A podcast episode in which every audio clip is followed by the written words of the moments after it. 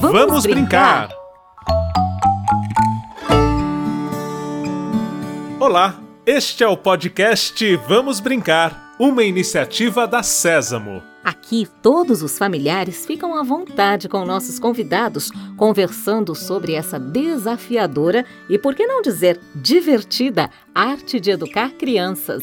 E hoje o tema é saúde emocional e autorregulação. Sabe do que se trata, Val? Bom, regular tem a ver com controlar. Imagino que seja algo como lidar com as próprias emoções e comportamentos. Isso mesmo, Val. Nesta edição vamos falar sobre como podemos melhorar esse aspecto nos pequenos. Para começar, ouvimos algumas famílias que contam os desafios que tiveram nos últimos meses.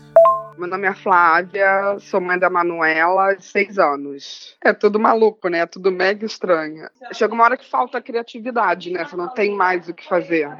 Você cansa. E muda, muda, assim. A minha filha não era uma criança de telefone, né? De joguinho. Vou falar para parar para fazer o quê? Nada ela fica mais chatinha, tipo assim, Manuela, pega a escova para pentear o cabelo. Mas para quê?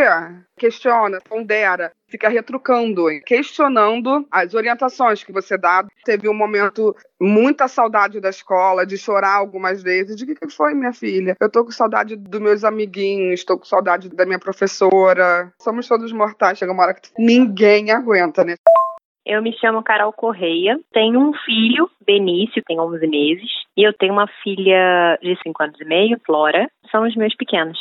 Chora muito, tá cansada, irritada demais. Flora, não fala assim com você, por que, que você tá me respondendo assim? Eu não sei, eu estou muito cansada. Ela começou a ficar muito agressiva, mas a gente vê que a agressividade dela é de cansaço. A malcriação, ela beira um cansaço extremo de tédio. Ela fala: mãe, eu não tenho nada para fazer, o que, que eu vou fazer hoje? Tédio impera aqui dentro. Quando o pai chega em casa para ficar com eles, tem um pico de euforia enlouquecedor. Fala, Flora, para de pular. E ela fica pulando no sofá, e ela fica pulando na sala, e ela, sabe, sai correndo. Você tá confuso? Tá bem confuso. Está difícil? Tá bem difícil. Confesso que às vezes dá vontade de gritar. Peraí, peraí. Tem alguém que vai dar uma dica legal para você. Às vezes há momentos que as coisas não saem como queremos. E pra não ficar bravos, vamos tranquilizar. Vai, Lola, vai.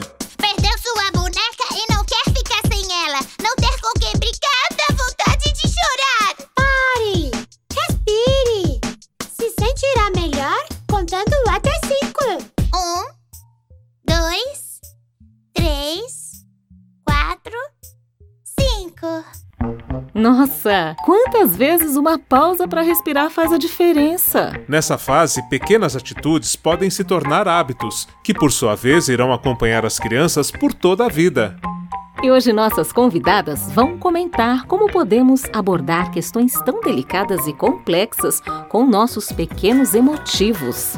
Vamos falar com a psicóloga Cláudia Mascarenhas, consultora do Instituto Viva Infância, e com a Priscila Ramalho, educadora da Sésamo Brasil. Bem-vinda, Priscila. O que você sugere para as famílias que estão tendo dificuldade para lidar com o descontrole emocional das crianças? Bom, primeiro eu queria me solidarizar com a Flávia e a Carol. Eu também sou mãe de duas crianças pequenas e também tenho sentido essa sobrecarga emocional de que elas falam, nos meus filhos e em mim mesma. Mas eu também queria lembrar que nós podemos olhar para esse momento desafiador como uma oportunidade, porque muitos sentimentos que ficavam ali guardadinhos estão vindo à tona e nos provocando a percebê-los, a reconhecê-los e a experimentar diferentes formas de lidar com eles. Eu vou citar como exemplo o caso da frustração, que é um sentimento com o qual muitas crianças e adultos têm dificuldade de lidar. Numa situação normal, é muito comum que os pais tentem remover as fontes de frustração dos filhos. É um impulso natural de proteção mesmo. Mas ao fazer esse movimento, a gente acaba privando a criança de experimentar um sentimento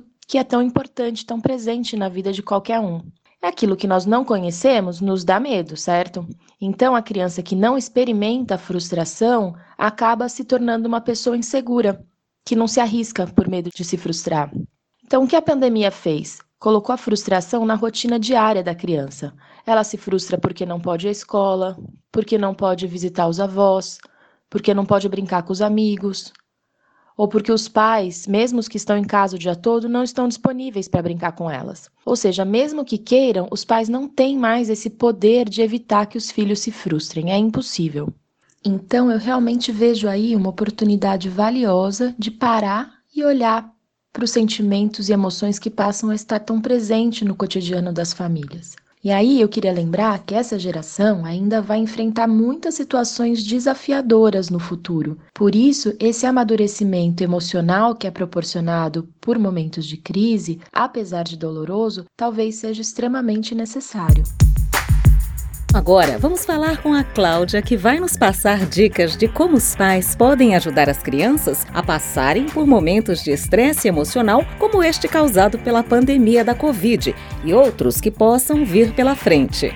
Dentro da primeira infância, é a famosa fase dos porquês. A criança de 4 anos, por aí 5 anos, ela quer saber o porquê de tudo e ela precisa se movimentar muito. São duas condições que, nesse momento da pandemia, são impactadas de uma maneira muito especial. E a gente precisa escutar as perguntas e dizer a verdade, mas dizer a verdade para uma criança, não para um adulto como ela pode manifestar que ela não está bem durante essa quarentena. A criança ela é muito clara nas manifestações em relação ao sono, alimentação, são os dois primeiros itens que podem impactar. E especificamente essa idade, como eu estou falando, é uma criança que pode ficar muito inquieta, é aquela criança que pode ficar sem parar, tendo necessidade de subir, descer, sobe no sofá, enfim, inclusive se arriscando muito dentro de uma casa ou dentro de um apartamento, dentro de um lugar, é também uma manifestação da ansiedade ansiedade, agitação motora, e por isso a gente precisa ver com olhos mais compreensivos isso. E a outra coisa também é aquela criança que você começa a achar que ela tá chata demais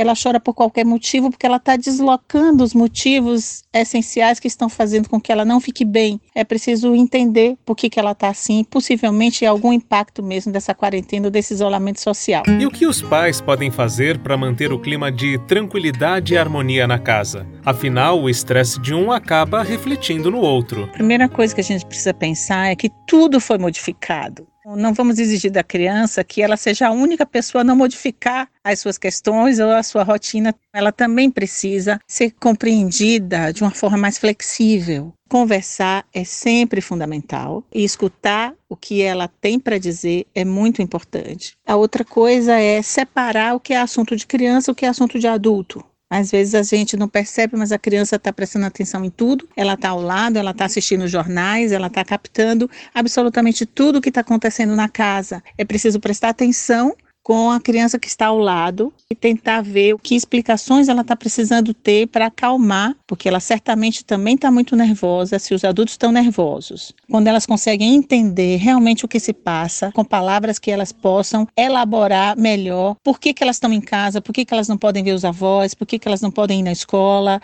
por que, que elas não podem sair abraçando todo mundo. Quando essas crianças compreendem isso, elas são muito solidárias aos pais, aos adultos, elas cumprem normalmente com as regras. Obrigado pela participação em nosso podcast, Cláudia. Tenho certeza que trouxe muitas ideias para pais e mães. Priscila, no projeto Vamos Brincar, o foco de vocês são justamente as crianças de 3 a 6 anos. Conta pra gente, nessa idade elas já conseguem entender e regular as emoções ou estamos querendo muito? Não, a verdade é que nessa idade as crianças estão começando a experimentar diferentes emoções e sentimentos. E essa experimentação se dá pelo contato com outras crianças e adultos. Pode ser que a primeira experiência de uma criança com a raiva ou ciúmes se dê no momento em que o irmão ou o coleguinha tira o brinquedo da mão dela. Ela muito provavelmente não consegue dar nome para esses sentimentos, mas ela sente e expressa de diferentes formas, rindo, fazendo birra, se escondendo debaixo da mesa e principalmente brincando. Se você olhar uma criança enquanto ela brinca de faz de conta, você vai perceber como ela leva para a brincadeira conflitos, medos, enfim, vários sentimentos que ela vive no dia a dia. E aos poucos, ela vai elaborando melhor esses sentimentos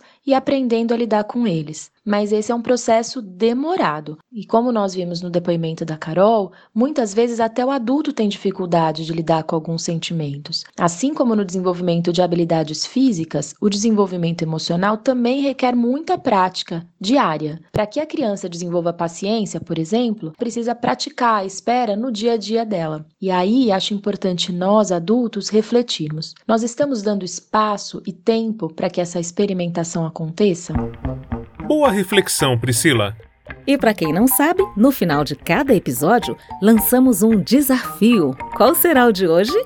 Eu pensei num desafio que possa ajudar famílias como as da Flávia e da Carol, que têm passado por momentos de estresse emocional. Então eu convido vocês a criarem juntos uma estratégia para usarem sempre quando alguém da casa estiver a ponto de perder a calma, crianças e adultos. Vocês podem, por exemplo, seguir a dica que o Elmo deu aqui no programa, que é fazer uma pausa e praticar a respiração abdominal. Ficou nervoso? Coloca a mão na barriga e faz três respirações profundas, inspirando pelo nariz e soltando pela boca. Outra técnica que é muito bacana é a garrafa da calma. Você pega uma garrafinha de plástico e coloca água, cola e um pouquinho de glitter. Se não tiver glitter em casa, não tem problema. Eu mesma já testei com farinha de mandioca e deu super certo. Daí você fecha bem a garrafa e deixa num lugar visível da casa. Sempre que alguém da família perder o controle, os outros que estiverem do lado pegam garrafinha, chacoalham e colocam ela bem paradinha na frente de quem está nervoso. É muito gostoso de observar o glitter ou a farinha descendo para o fundo da garrafa. E enquanto isso acontece, a gente acaba se acalmando também.